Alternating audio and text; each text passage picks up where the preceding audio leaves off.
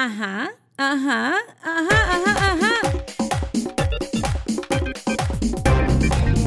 Mis amores, para nadie es un secreto que uno no quiere nunca que sus padres se enfermen. Soy Carolina Sandoval, madre de dos, y hoy me acompaña mi madre Amalia Guzmán de Sandoval de Charallave. Hola, ¿cómo están? Bien, contenta de estar aquí con mi hija Carolina. Hace un par de años, en plena pandemia, me enteré que mi mamá tenía la enfermedad de Parkinson, esa enfermedad que nadie quiere recibir en su casa y que tal y como el Alzheimer están catalogadas como enfermedades degenerativas que pues con el tiempo van causando daños irreversibles. Son enfermedades que hasta ahora no tienen cura y vuelvo al inicio, ¿quién quiere que su mamá o su papá se enferme? Todo reto, todo desafío tiene mucho para darnos y a mí lo que me dieron fueron ganas de aprender y de conocer más sobre esta enfermedad. Pero antes de entrar en el tema, no me puedo divorciar de aquellos días de sufrimiento en donde nos enteramos, yo me enteré, que mi mamá tenía este síndrome. Muchos doctores le llaman al Parkinson un síndrome. Mami, ese día del año 2020, cuando tú te enteras producto de, yo no sé si fue una equivocación del doctor, porque déjenme decirles que yo soy eh, la mayor de dos hermanas, hija de mi madre, mi hermana hermosa Mariela, es la que se encarga de la parte neurológica de mi madre y yo me encargo de otras partes, de psiquiatra, de pronto el de la rodilla. Somos una familia multidisciplinaria que nos dividimos las actividades para mantener a mi madre como la ven, como la escuchan en su cuenta de Instagram, que por cierto la pueden seguir, Amalia de Sandoval. Mami, en esa oportunidad que el doctor en plena pandemia, que solamente aceptaban una sola persona dentro de la consulta, mi esposo te lleva, tú subes a la consulta y cuando llegas donde el doctor pasa algo particular. Yo quiero que se lo cuentes a toda la gente que nos está eh, siguiendo aquí en Cuéntamelo Todo. Bueno, mi gente bella, siempre a las consultas, hace cuatro años, mi hija me llevaba mi hija Mariela a la consulta. Pero vino la pandemia y en ese momento, 2020, me lleva mi yerno, ni, y por supuesto, solo me dejaban entrar a mí. Y subí. El doctor siempre se encargaba de hablar con mi hija. Yo le preguntaba, ¿estoy bien? Sí, hablaba con... Pero yo nunca le pregunté al doctor en esos viajes con mi hija qué tenía. Y como fui sola, le dije al doctor, eso que él habla inglés y habla muy bien español. Y le dije, bueno, doctor, ahora que yo estoy aquí sola con usted, yo quiero que usted me diga, ¿qué es lo que tengo yo? Así mismo le pregunté. Y él me dijo, sin anestesia, bueno, tienes mal de Parkinson pero yo no soy persona que me muero antes del día. Lo tomé, él me examinó, me dijo, eh, tu proceso va bien, no tienes problema. Nos despedimos, me dijo, te veo en seis meses, porque él me ve dos veces al año. Fíjense ustedes de lo bien que estoy.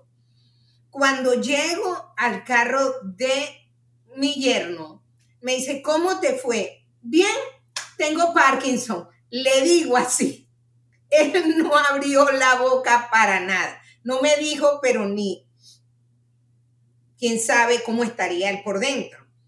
Llegué aquí a casa y me encuentro con mi hija Carolina que me está esperando. Claro, hay que hacer un pequeño paréntesis para contarles que ustedes dirán, ajá, pero ¿por qué ella estaba yendo a ese médico? Sí, ese es un médico neurólogo que se encarga de todas las enfermedades, de enfermedades neurológicas y degenerativas progresivas. Eh, mi hermana, quien es una mujer muy empática y quien, como yo digo, es mi roca, es la que lleva, como quien dice, la parte fuerte, yo soy como más el entretenimiento, más la positivo, la que motiva, la que no quiere saber de nada negativo. Mi hermana pensó antes de la pandemia, mucho antes, porque ella siempre supo el diagnóstico, ¿para qué le voy a decir a mi mamá que tiene? ¿Para qué le voy a decir a Carolina si Carolina vive en el mundo de la felicidad y yo no quiero ser un motivo para que su ansiedad venga? Entonces, por eso es que ni mi mamá sabía, ni yo sabía el diagnóstico. Porque, ¿Por qué mi mamá va a ese médico? Porque a ella le empezó un temblorcito un día que se iba a hacer una ceja, a maquillársela, y ella, ay, tengo que ir al médico, tengo que ir al médico. Ojo, mi mamá tiene médico de toda cosa. Ustedes piensen en cualquiera, alergólogo, dermatólogo, rodillólogo, todo lo que usted quiera, piénselo, ginecólogo, y ella lo tiene. En Venezuela se le hicieron estudios hace muchos años atrás sobre el temblor, porque la ceja no se la podía pintar hace tiempo, pero nunca le dieron un diagnóstico. Fue en Estados Unidos, en este neurólogo que ella visita, que se sabe y se empieza antes de que yo sepa el diagnóstico, un tratamiento súper efectivo. Bueno, entonces, este doctor, que Dios me lo bendiga, vuelvo a nombrarlo al doctor Héctor Lalama, que Dios le dé bastante salud, porque es maravilloso. Este me dice eso. ¿Qué iba a hacer? ¿Me iba a poner a llorar? No, si yo no sentía, no sabía este, que tenía Parkinson, pero no tenía esos síntomas, solamente un temblor y más nada, y se acabó. Para la gente que tampoco sabe de esto, que no tienen por qué saberlo, yo estuve leyendo por allí y por eso en el mes de abril se celebra la concientización para todas las personas que padecen de Parkinson, ya que su... Eh, yo digo que la persona que creó y, realizó las primeras investigaciones sobre esta enfermedad británico se llama James Parkinson. La enfermedad lleva su nombre eh, a propósito de que él fue uno de los científicos que llegó a desarrollar más eh, información sobre esto que al principio fue denominado enfermedad agitante por el tema de que el Parkinson se caracteriza por temblores, rigidez, entre otras cosas, que más adelante, eh, por medio de los conocimientos de un especialista que nos acompañará, vamos a tocar más a fondo. Pero lo más importante y lo que quiero resaltar eh, con esta historia que les contamos de, de las primeras cosas que sucedieron con este diagnóstico en mi casa, es que en la casa siempre tiene que haber alguien que tenga más valor para enfrentar las cosas, también siempre tiene que haber en una familia el positivo, el que arregle todas las cosas con música, con amor. Yo creo en que una familia multidisciplinaria es la que va a llevar adelante con mejor actitud una enfermedad. Cuando mi madre llega ese día, eh, ya con su diagnóstico, en el trayecto de ella regresarse del doctor a la casa en plena pandemia, eh, todavía no era, no era mayo, creo que por ahí junio, eh, mi hermana me llama por teléfono y al enterarse que ya mi mamá conoce su diagnóstico, me va preparando y yo no les puedo mentir. Yo sí me desesperé, me puse a llorar, asocié inmediatamente eh, el Parkinson con el Alzheimer. Les quiero decir, desde lo más profundo de mi corazón, son dos cosas totalmente diferentes que este, se llevan con mucho amor cada una, pero que no son lo mismo, son como primas hermanas estas enfermedades. Y por eso les digo, más allá que googlear un síntoma o googlear una enfermedad, lo más importante es recurrir a un especialista. Y cuando digo especialista me refiero a un médico, siendo el médico el que lleve esta enfermedad como el líder, pero que nunca abandonen las otras dinámicas de la vida. Nosotras creemos en Dios, somos unas personas que nos refugiamos mucho en la fe y eso nunca nos ha faltado. Aparte de eso, mi mamá es una mujer muy activa, mi mamá es una mujer muy amada y cuando toda su familia, mi familia, mis tías, mis primas, supieron de esto, es como que si Amalia le habían dicho que tenía una espinilla en la cara, porque lo que hubo fue más amor y menos preguntadera. Me explico y, y me gustaría entrar en ese tema. Eh, dentro de ti, a pesar de tu fortaleza para la gente, ¿qué pasó por tu cabeza cuando te dijeron, sí, Amalia, tú lo que tienes es Parkinson? Yo quiero que toda esa gente que que está allí me crea. No, no me desesperé, no me dieron ganas de llorar, no, porque todo tiene una solución. Que no se va a sanar este síndrome o enfermedad, pero para mí sí yo seguí activa, mi cabeza con siendo positiva, oyendo música, amando la vida, amando todo lo que estaba a mi alrededor y eso no me quitó el sueño. Y la medicina fue mejorando y mejorando que yo no me acuerdo nunca que yo tengo Parkinson. Créanmelo de todo corazón. La mente en esta enfermedad juega un papel muy importante. Hay que ser positivo, quererse uno y tener amor, amor, amor con esa enfermedad y sin esa enfermedad. Así es. Y por supuesto, yo les recomiendo, ahora que estamos en este mes que es abril, cada 11 de abril, prendan una velita, hagan una oración por aquellas personas que fueron diagnosticadas con Parkinson y que se han ido de este mundo a propósito de, esta enfermedad. Hay mucha gente que no lo ha contado. Tengo amistades que la han pasado difícil. No todas las historias son de éxito. Por eso contamos la de nosotros, porque hoy, en el presente, en el año 2022, mi madre es una sobreviviente del Parkinson y ella está segura que eso no la va a matar. Y desde la comedia, el humor, los bailes, el Instagram y todas sus redes sociales, siempre lo estamos promoviendo. Walmart Plus members save on meeting up with friends. Save on having them over for dinner with free delivery with no hidden fees or markups. That's groceries plus napkins plus that vegetable chopper to make things a bit easier. Plus, members save on gas to go meet them in their neck of the woods. Plus, when you're ready for the ultimate sign of friendship, start a show together with your included Paramount Plus subscription. Walmart Plus members save on this plus so much more. Start a 30-day free trial at walmartplus.com. Paramount Plus essential plan only. Separate registration required. See Walmart Plus terms and conditions. Bueno, mis amores, y no podría faltar el día de hoy una experta, una especialista, alguien que conoce más de todo lo que tiene que ver con el cerebro en cuanto a esta enfermedad. Y por eso me acompaña la neuróloga conocidísima aquí en la Ciudad del Sol, en Miami, la doctora Perla Perruit. Espero haberlo pronunciado bien porque mi francés, mi francés no está tan bueno. Y doctora, le doy la bienvenida. Aquí estoy con mi madre, ya estamos hablando desde hace ratito. Y qué mejor que usted para decirle a las personas que nos están escuchando allá en su casita, eh, ¿qué es el Parkinson? Bueno, es cuando las neuronas que producen la dopamina en el cerebro se degeneran, es decir, que se empiezan a destruir poquitico a poco. Y e, esas neuronas dopaminérgicas producen la dopamina, que es una eh, transmitora en cerebro que ayuda al movimiento del cuerpo, a hacer el movimiento correcto. Y entonces eso empieza a disminuir la dopamina en el cerebro.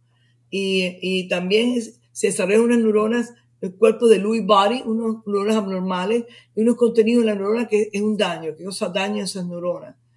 Poquito a poco va sucediendo esto.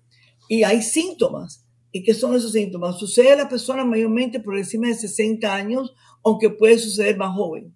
Es raro entre los 40. Y los síntomas son eh, eh, los movimientos despacitos, con bradicinesia, ¿no? Que uno empieza a tener dificultad moviéndose. Los temblores, y hay unos temblores específicos que uno que es sin movimiento. la persona empieza a ver unos temblores que que, pasa por sí solo, no es con acción. O puede ver con acción también, a veces empieza con acción y, y no, no lo que sea, lo que sea restante, eh, sin movimiento. Entonces la persona eh, empieza a tener a rigidez, especialmente en los, en los codos, empieza a rigidez en los codos. Y, y, y, a veces uno camina, uno nota que un brazo va más despacio que el otro, no se mueve tanto. Es algo interesante, no se mueve. O al caminar, al caminar, de pronto empieza un temblor, un temblor activado por el caminar, un, eh, activado por el caminar. Es decir, que el temblor de reposo, el movimiento que es más despacio de todo, uno hace así un movimiento no lo puede hacer bien, eh, la rigidez y la inestabilidad caminando. Esos son lo más importante. Pero antes de eso, años antes, uno puede sentir falta de olfatorio y uno puede empezar a tener una cosa que se llama REM Sleep Disorder, un desorden de sueño, que las personas al dormir de pronto empiezan a actuar los sueños, porque cuando uno sueña en el REM Sleep, yo hago estudio de dormir también y sé de medicina de dormir, yo hago medicina de dormir. En ese, cuando uno sueña, no se supone que uno se mueva. Qué interesante. Y es una señal que uno puede va el Qué interesante, doctora. Para nosotros que, bueno, somos ignorantes de todo esto porque no hemos estudiado todo lo que usted sabe. De hecho, que quiero otra vez eh, aclarar que usted como experta en la materia, neuróloga y doctora del Baptist, uno de los hospitales de mayor prestigio en el sur de la Florida y en todos los Estados Unidos, debe haber visto de alguna manera con empatía cuando le llega algún paciente con tanta desinformación, porque cuando mi madre fue diagnosticada con el Parkinson, a uno lo que le viene a la cabeza inmediatamente es la palabra Alzheimer. Entonces también quiero establecer la diferencia entre el Alzheimer y el Parkinson. Ok, el Alzheimer es la primera, eh, la más, eh, la más eh, común de las enfermedades neurodegenerativas. La segunda es Parkinson. El Alzheimer se desarrolla más bien una leve falta de memoria al principio, que apenas se nota. La persona empieza con una cosa que se llama pre-Alzheimer o más leve daño cognitivo. Entonces la persona se confunde un poquito. No es aún Alzheimer, es pre-Alzheimer. Y entonces se empieza olvidando poner las cosas, se repite las cosas, repite las cosas varias veces al día. Eso empieza a pasar así, poquito a poco, y eso es pre-Alzheimer. El pre-Alzheimer, solo 20% va al Alzheimer o otras demencias, pero hay que vigilarlo porque ya se sabe que hay cosas que uno puede hacer para prevenir que venga el Alzheimer. Claro. Y eso, pero es diferencia del Parkinson. Parkinson puede desarrollar demencia, puede desarrollar Alzheimer. 20% eh, de gente con Parkinson eventualmente desarrolla una forma de demencia. Puede ser eh, Alzheimer o puede ser una demencia asociada con el Parkinson. Esa demencia es diferente al Alzheimer porque lo que hace es que uno piensa despacito, no puede pensar tan rápido demora en encontrar las palabras. Es más bien eh, que el cerebro está pensando despacito porque no hay dopamina. Ese es el problema, que, no puede mandar los mensajes bien, a diferencia del Alzheimer. Es una especie de demencia, pero diferente. Sí, mi mamá. Pero no es lo mismo. ¿Sabes que mi mamá, yo creo que es una persona que está desafiando el Parkinson en todo su sentido? A veces aquí bromeamos internamente en casa y le decimos, mamá, a ti te diagnosticaron y nosotros tenemos todos los síntomas. Entonces, la voy a dejar conversar con ella porque es interesante que ella como paciente de Parkinson eh, elabore sus eh, tal vez dudas o esas cosas que pasan por la mente de una persona con este diagnóstico. Bueno, dígame, señora, explíqueme lo que usted quiere saber. Bueno, eh, sé, y usted lo va a ratificar, que esto no se cura. Esto no tiene cura. Sin embargo, este, he sido una persona con este síndrome o enfermedad, como lo llamen, que se me nota muy poco. Y oyéndola a usted diciendo todos los síntomas que tiene, yo solo te, eh, tengo, pero muy, muy raro, sobre todo cuando utilizo la mano y me voy a pintar la ceja, me tiemblo un poquito y ya está. Pero por lo demás, no tengo otros síntomas de lo que usted acaba de decir. No sé si es porque fui tratada a tiempo, me tocó también ir a un neurólogo que lo quiero mucho, que me tiene, como él dice, entera y su mejor paciente. ¿Hace cuántos años fue diagnosticada con el Parkinson? Hace cuatro años. Muy bien. También hay un examen para que sepan los que oyen que se llama el DAT-SCAN, un scan nuevo en los últimos años, que si uno tiene un temblor, uno puede asegurarse que es de Parkinson. Porque a veces no es, pero a veces sí es. Yo lo uso mucho el DAT-SCAN. A usted aquí no se le un DAT-SCAN, pero a veces es obvio ya el Parkinson y no hace falta el DAT-SCAN. Pero al principio uso mucho el DASCAN para estar segura, porque a veces no, está, no existe temblor, no existe temblor eh, eh, en descanso, sino que tiene otro temblor en acción así, y entonces yo hago el DASCAN. Quiero hacer una, una, un pequeño paréntesis con referencia a la fecha en la que mi madre fue diagnosticada. yo, su hija mayor, María Carolina Sandoval, sé que ella tiene Parkinson desde la pandemia, desde eh, abril, mayo 2020. ¿Ok? Mi mamá señala que eh, hace cuatro años fue diagnosticada porque mi hermana, quien está a cargo de ese departamento, porque nosotras nos vamos dividiendo los, eh, médicos. Yo me quedo con el psiquiatra, mi mamá y mi esposo van al de la rodilla, mi hermana el neurólogo. Mi mamá tiene medicina preventiva en todos los sentidos, pero mi hermana, por evitar que yo soy una persona tan nerviosa y ansiosa, nunca me dijo el diagnóstico de mi madre y yo lo supe hace dos años. ¿Por qué le aclaro todo esto? Yo quiero saber si es cierto, eh, tal vez el, mito o este rumor que corre dentro de los familiares del Parkinson, eh, de familiares que tienen esta enfermedad o síndrome, si después del quinto año de la enfermedad el paciente empieza como ya su camino a lo que pueda ser, no, no quiero decir el final, no quiero decir el final, pero quiero decir si después del quinto año de la enfermedad empieza a ocurrir algo distinto. Bueno, verdaderamente uno puede vivir con el Parkinson porque uno puede morir de complicaciones de 7 a 15 años más, muchos años.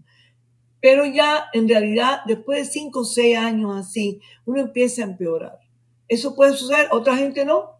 Depende, eso varía mucho, igual que el Alzheimer, todo varía. Pero es verdad que después de 5 o 6 años empieza una etapa más, un poquito peor. No diría mal, mal, sino moderada. Que va un poquito a poco, uno poniéndose un poquito peor. Es decir, hay varias etapas. La primera etapa, que parte del cuerpo empieza a tener rigidez. La segunda etapa, que en la otra parte también, es stage 2. En stage 3, es decir, eh, no sé si su mamá tiene rigidez en los lados. Ella está, en, en, según lo que dice el médico, en fase 2. Entonces, stage 3, que la persona empieza a caminar así media dobladita. Ajá. Stage 4, que hay más dificultad caminando. Y así hasta que stage 5, que ya no puede caminar. Vaya que hay más por etapitas. Así que no hay que asustarse. Ella está tomando ahora el Cinemet, que está tomando carbidopa. Eh, yo tomo Ritari de 23, Ritari, muy bueno. que es tres veces al día. El Ritari es una forma que muy buena de, el, de Podopa. No quiero mencionar el nombre porque es, es, es, está en label. Pero una medicina de levodopa que va, que es, que es long acting. Y lo bueno que tiene, diferente de la que es genérica, long acting, es que dura, es decir, que al momento que lo toma, se mantiene muy alto el nivel hasta la próxima dosis. A diferencia que la este, cinema extendida, levodopa extendida, que va así y baja rápido. Es decir, que Litari es la mejor en el mercado, me, me parece a mí, sin tener que mencionar el nombre, es una muy buena de eh, long acting, ¿no? De las que dura más tiempo, muy buena, porque así nunca baja tanto hasta la próxima dosis. Excelente medicina. Y el ejercicio, tengo que decir que en nuevos estudios, no solo, no solo terapia, sino se ha descubierto que el ejercicio aeróbico y no aeróbico, pero especialmente el aeróbico, el caminar y todo, nunca correr, nunca hacer eso, caminar. Es, han hecho estudios ahora que vi, alarga la vida y previene que esta enfermedad avance. Muy importante el ejercicio. Ah, no, no se preocupe, que si es por eso, aquí va a haber vida eterna, porque esta señora, lo primero que me dijo a mí, cuando yo empecé con mi lloradera, porque esa palabra a uno le da mucha incertidumbre, ella lloró un ratico, así como por verme a mí, y me dijo, te voy a decir una cosa, yo voy a seguir lavando, voy a seguir bajando los escalones, si me quitas alguna de las actividades, ahí sí me vas a matar, pero tú me dejas así como yo estoy. Y así, doctora, esto ha sido militar, porque ella quiere seguir su mismo estilo de vida. Bueno, pues yo la veo muy bien a ella. Eh, este, ella camina bastante bien recta, camina Total. bien. Mm, mi doctor, que Dios me lo bendiga y estoy agradecida, sí, sí. que es el doctor Héctor Lalama, no sé si ajá, lo conoce, ajá. él siempre me dice que soy su, su mejor paciente. Me dice, el agua es importante, las vitaminas y el ejercicio.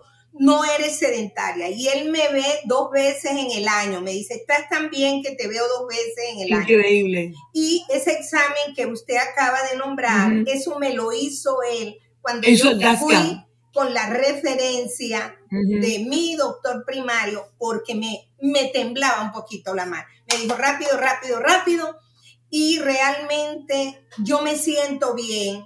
No siento que tengo esa enfermedad, que la tengo y la voy a llevar y la asumo, pero hasta ahora yo me siento bien, bien, bien.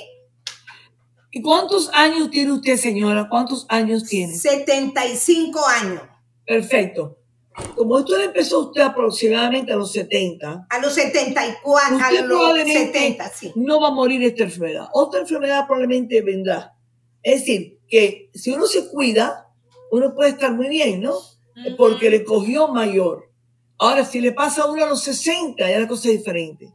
Claro. Suerte que empezó tarde en la vida. Hay un caso muy, muy conocido, sí. si escuchan bullita, por ahí es mi sobrino Jorge Osvaldo, que mi mamá también ella se ha dedicado eh, de lleno a volver a repetir su maternidad siendo abuela y eso es una cosa importante que también quería señalar, ¿no? Antes de continuar con el tema de, de esta enfermedad en la juventud. A mi mamá ha querido seguir haciendo tantas cosas de su vida cotidiana que ella es como la que lleva el timón de la crianza, tanto de mi sobrino como de mi hija, que tienen 5 y 4 años respectivamente, porque ella es la que les pone el orden, les pone, ella fue maestra, trabajó 30 años de maestra y tiene eso de, querer guiar, de querer eh, instruir a los chiquitos. Y yo creo que el uso también de, de sus recuerdos más cercanos y de su vida la ayuda muchísimo en lo que es este diagnóstico. Sin duda ninguna, cuando uno tiene un ¿cómo se llama? Un fund, un fund of knowledge, que uno tiene mucha sabiduría.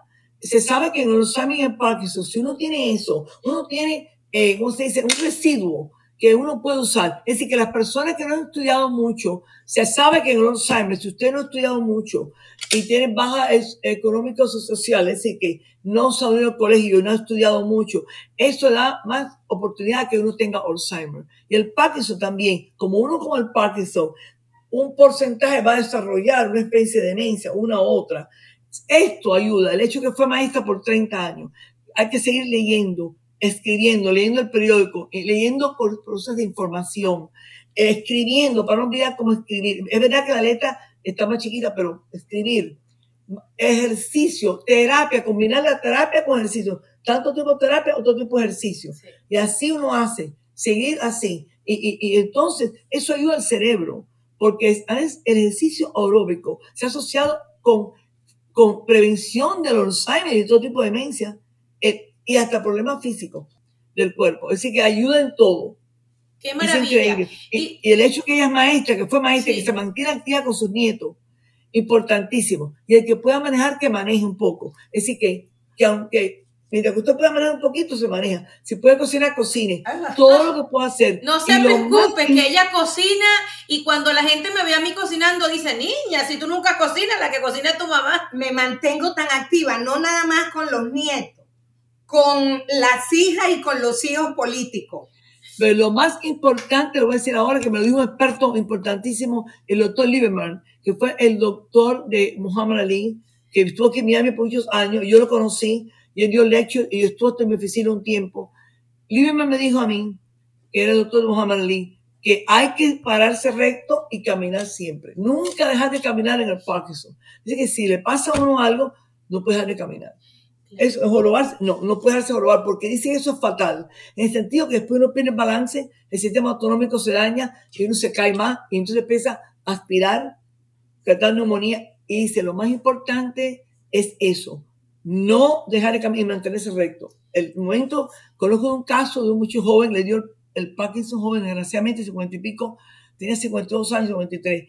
Y el muchacho estaba caminando bastante bien, bueno, fue avanzando después de 13 años, pero, y caminaba, bueno, con, con un bastoncito, y ya tenía como 62 años, pero entonces terminó de alguna forma en un hospital que no le dieron terapia por dos o tres meses, por otra enfermedad y debe decirle que nunca más caminó. y se murió, nunca más caminó. Mire, doctora. que no se puede, bajo ninguna circunstancia, ella estar sin estar caminando, no puede estar no, no, tiempo, no. eso no puede, no puede porque eso es grave. No se preocupe que mi mejor entrenadora es ella que me hace caminar todo un campo de golf como cinco veces. Escúcheme una cosa, usted acaba de traer aquí a la conversación un caso que fue bastante público porque eh, eh, Mohamed Ali ha sido considerado mientras estuvo en esta vida y ahora que ya es una leyenda como uno de los mejores boxeadores del mundo. Y fíjese que a él la enfermedad del Parkinson vino a su vida para hacerle creer más en Dios, para fortalecer su fe. Y como en uno de sus últimos pensamientos él decía, el Parkinson no duele. De hecho, que señalaba que era fácil de, no entenderlo, que entendía cuando la gente no lo entendía. Entonces, poniéndolo como ejemplo a él y yéndonos a Michael J. Fox, que le empezó el Parkinson mucho más joven, quisiera que nos contara qué hace la diferencia entre empezar una enfermedad degenerativa siendo tan joven como Michael J. Fox, que hoy día es un nombre emblemático en esta enfermedad, y lo que le pasó a Mohamed Ali. Ok, las personas, Michael Fox empezó muy joven, creo que tenía treinta y pico de años, Yo creo que ni siquiera había llegado a los 30. Era muy jovencito. Sí. Ha tratado todo, cirugía del cerebro, todo, paleotomía de todo, cuando eso no estaba tan avanzado. Pero ahora existe otra cosa que se llama eh, eh, estimulación del cerebro profunda. Se usa un electro en el cerebro, como ustedes saben, y si uno está muy avanzado, eso ayuda al movimiento y todo. Y él ha tenido de todo, hasta eso ha tenido, pero eso sería más moderno esto. Él ha, hecho de todo.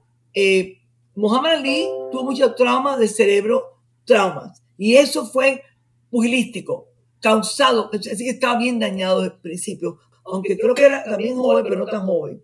Pero Michael Fox aún vive y está bastante bien, se está cuidando mucho, piensa positivo, hace, él ha hecho todo, él ha tratado todo habido y por haber. Claro, por eso es que lo mencioné, doctora, porque cuando Sí. uno recibe este diagnóstico en un familiar, uno piensa inmediatamente, wow, pero Michael J. Fox tiene toda la vida y, y ha sobrevivido y ha logrado tener una vida con, dentro de lo que pueda con calidad.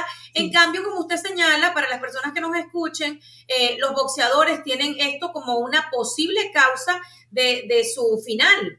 Y esto, lamentablemente, lo vimos en este gran boxeador. Toma agua tranquilamente que estás en tu casa, mamá. Bueno, que él vivió bastantes años, pero el problema es, el problema es que no todo el mundo tiene esa suerte tanto dinero. Y ellos, Michael Fox hizo todo, pero muchas personas, como le digo a esta persona que conozco que, era un familiar político, que él tuvo la mala suerte, y él tenía dinero, mucho dinero, pero no, nada, no tuvo la suerte y entró en un hospital por otra causa y no le dieron terapia. No fue bien. Pasaron dos o tres meses cuando ya no, trataron de llevarlo a otro hospital regular, ya no podía caminar ni hablar. Vaya, que llega un momento que, hay que cuidarse constantemente. No puede uno bajo ninguna circunstancia. Esta, esta persona tenía buenos médicos también y, y tiene mucho dinero y todo, pero no todo el mundo le va tan bien. En el sentido, su mamá, vaya, su mamá entiende. Y muchas de estas personas jóvenes, yo creo que le va mal a veces, aún peor, porque a veces las enfermedades que dan las personas jóvenes, como por ejemplo que le da cáncer joven, uno el seno es más agresivo, tiende a veces a ser un poquito más agresivo, no se sabe por qué. Pero vaya que, que yo he notado que las personas mayores va todo más despacito del cáncer, todo va más despacito. Ya la experiencia puede más que la razón. Y mi mamá La tiene una experiencia pregunta. le digo yo que lo que he visto, pero yo he visto que la gente que le da joven las cosas es diferente. Sí. Pero ella no. Y la mayoría de la gente afortunadamente le da mayor. Después de los 60, Amén. afortunadamente mis pacientes son mayores.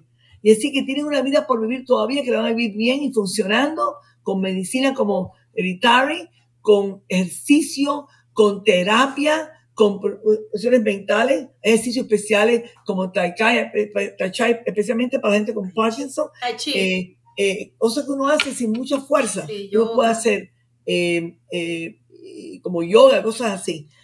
Pero para mí el caminar es lo más grande que existe. Y pensar positivamente y pensar en Dios, cosas espirituales, eso ayuda muchísimo, muchísimo. Han hecho estudios, que usted sabe que están en récord, que la gente que va por ejemplo, a una iglesia o cualquier o sinagoga o cualquier tipo de iglesia, una vez a la semana vive ocho años más largo que otra Sí. persona cuando uno, cuando uno, eh, eh, cuando uno eh, balancea todo, la edad, when, eh, eh, eh, you know, when you balance everything else, usted sé que vive muchos años más y se cree porque van a donde están otras, creen, van a un lugar donde hay otras personas que creen y eso ayuda al sistema inmunitario. Sí. Ocho años más viven, más que ninguna cirugía del corazón ni nada. Es algo increíble. Así que es importantísimo el mantener el positivo y espiritual y con otras personas que piensen igual. Doctora, yo quiero, importante. Sí. disculpe, una pregunta. Este, ¿por qué se pierde la dopamina? ¿Hay algo que uno hace que no se alimenta, que le falta? ¿Mm? Desgraciadamente no se sabe por qué. Hay una se sabe que hay genética, hay genes asociados con esto y hay familias en que corre este problema. También puede ser causado por eh, insecticidas y, y esas- y químicas. La gente que vive en, la- en las fincas, que tienen pozos de agua, también esas cosas pueden ser contaminadas y lo cogen. Y ahora un auge de Parkinson en los Estados Unidos, nadie sabe por qué. Ahora está, ahora como quizás 5% de la población está empezando a ser más de lo que era antes. Y yo he notado mucho en mi práctica que yo hago un DASCAN, alguien que no espero y lo tiene. Está pasando mucho. Y, y no sabemos por qué. Se piensa que porque hay muchos, eh, ¿cómo se llama? Insecticidas, eh, la gente viene a su casa y se, se infectan. Todas esas cosas pueden causar el Parkinson. ¿Qué y tal? entonces, y, eso puede ser, nadie sabe la causa de una persona a otra persona, pero muchos de los, de los campesinos le puede pasar, la gente que anda con ese tipo de cosas, eh, que ha sido causado, eh, causa el Parkinson lo causa. Pero la mayoría de la gente, igual que no sabe, pasa así. Nadie sabe por qué. Otra cosa, yo, Ujú. esta es, es la, la única enfermedad que tengo, porque Amén. eh, gracias a Dios Amén. no sufro de la tensión, no sufro de diabetes, todas esas enfermedades que la mayoría tienen jóvenes, gente como yo. Yo lo único que a Dios gracias tengo Parkinson y siento que me lo han tratado también, que creo no tenerlo, que nadie se puede imaginar cuando mi hija hace referencia, más bien dice, wow, me parece mentira. Amistades, bueno, gracias a Dios. Mi médico dice, qué bueno que la gente... ¿Le puedo hacer una eso". pregunta, señora? Sí, dígame. Eh, ¿Usted le empezaron por cuál medicina? ¿Le empezaron primero por Cabidopa, Levodopa genérico o empezó directamente a Ritalin? Directamente irritable. Ah, bueno. Eso le ha ayudado mucho. Sí, Lo esa es la es que los única medicina. no lo pagan así directo. A menudo exigen que tuvo suerte que lo pagó su seguro, porque normalmente exigen que uno le dé genérico primero. Sí, gracias a Dios que el seguro lo seguro, pagó el seguro me pagó y el médico me ayudó mucho para que con unos mi- papeles que llenó, algo así. mi copago no fuera tan alto. Igual es le decir, digo, que lo paga el seguro, pero el problema es que el copago de Ritari es como 180 al mes. así Sí, es. así es. Bueno, doctora, Pero es es que mi vida y, y- y eso me hace sentir bien. yo le voy a decir una cosa. Si eh, no hubiésemos tenido seguro y no hubiésemos tenido recursos, yo hubiese abierto un OnlyFans porque mi mamá de esto no se me iba a morir. No, Entonces- eso bien. Yo pienso igual, yo pienso igual. Yo tengo un cuñado que es muy prominente y él tiene Parkinson y está usando ahora el Ritari. Y aunque cueste lo que cueste, yo se lo consigo a los es. él- él tiene dinero, pero lo que sea. Pero aunque no lo tuviera, sí va a ser. Porque Tengo esa dos preguntas. medicina, sí, ¿eh? esa- tengo dos preguntas sobre no solo esa Dígame. medicina, sino todo lo que estamos hablando que tiene que ver con dinero, porque hay mucha gente Sí, que nos escucha que seguramente no tiene recursos. ¿Qué hacemos? Existen fundaciones que pudiera usted recomendar, por lo menos un par de ellas, para las personas que no tienen recursos ni familia o están solos en otro país y son diagnosticados para que los pudiéramos ayudar. Eso por un lado. Y lo segundo, me lo responde ya al finalizar. Los que somos hijos de pacientes con Parkinson, ¿tenemos alguna posibilidad o de tener la misma enfermedad? ¿Existe algún examen que pudiéramos hacernos para prevenir esto antes de, un diagnóstico? Ok. Eh, todos los doctores ahora, neurólogos, tienen una cosa militar que tienen unos papeles que ellos pueden llenar para ayudar a la gente que no tienen eh, seguro, que no lo cubre, se puede decir que no lo cubra, porque ella lo cubre.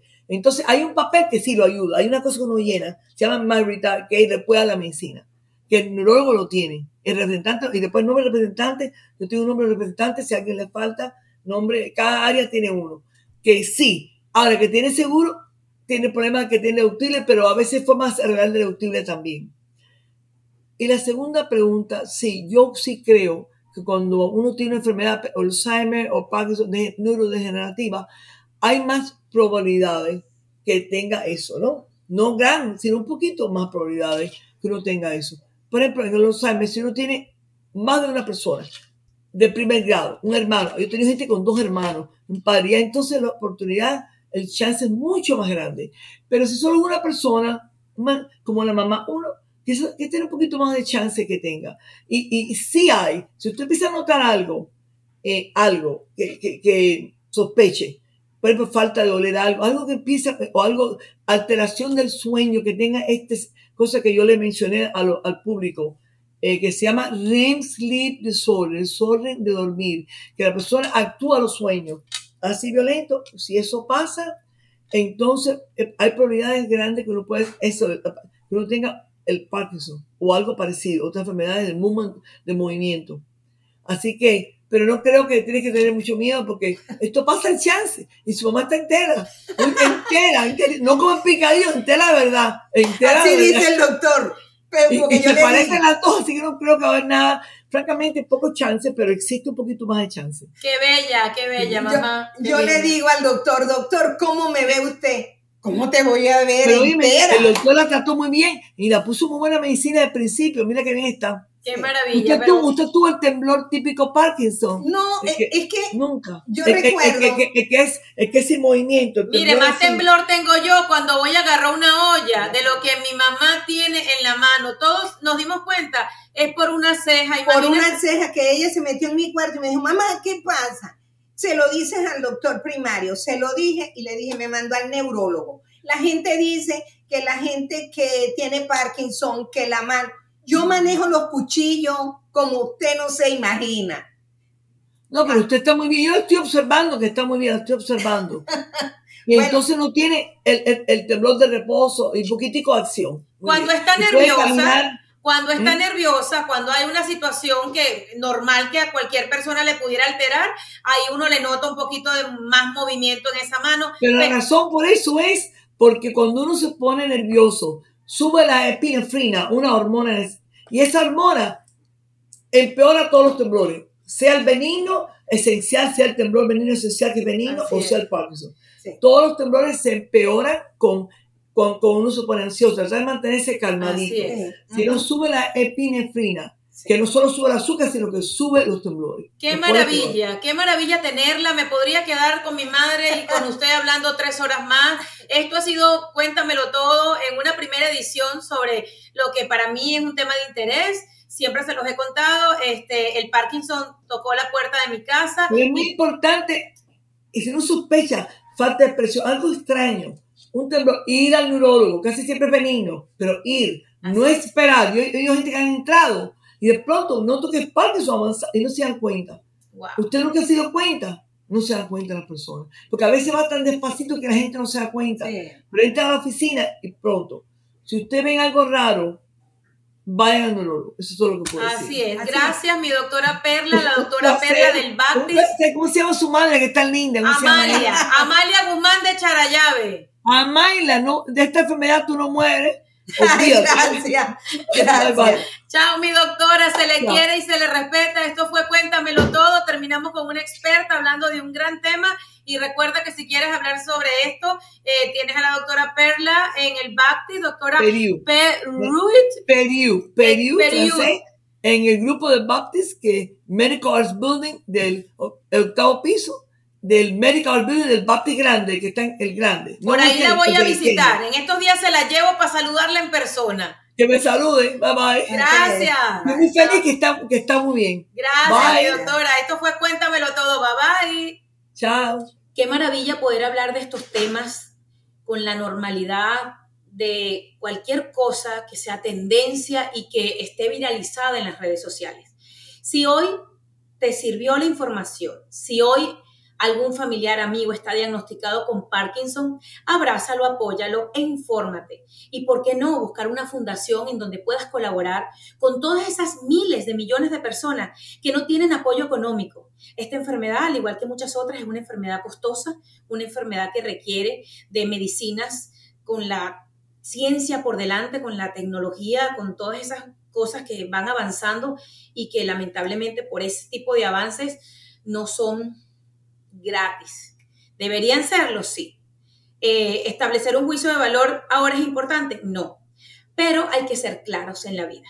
Los quiero mucho, los abrazo, me encanta que me escuchen hablando también de estas cosas y si quieres hablar conmigo sobre esto y más, y si quieres que volvamos a tocar este Ajá, tema, recuerda que en Cuéntamelo Todo ajá, tienes una línea directa conmigo, arroba Veneno Sandoval en Instagram, en TikTok y en Facebook me puedes encontrar también. Chao, chao, esto fue Cuéntamelo Todo.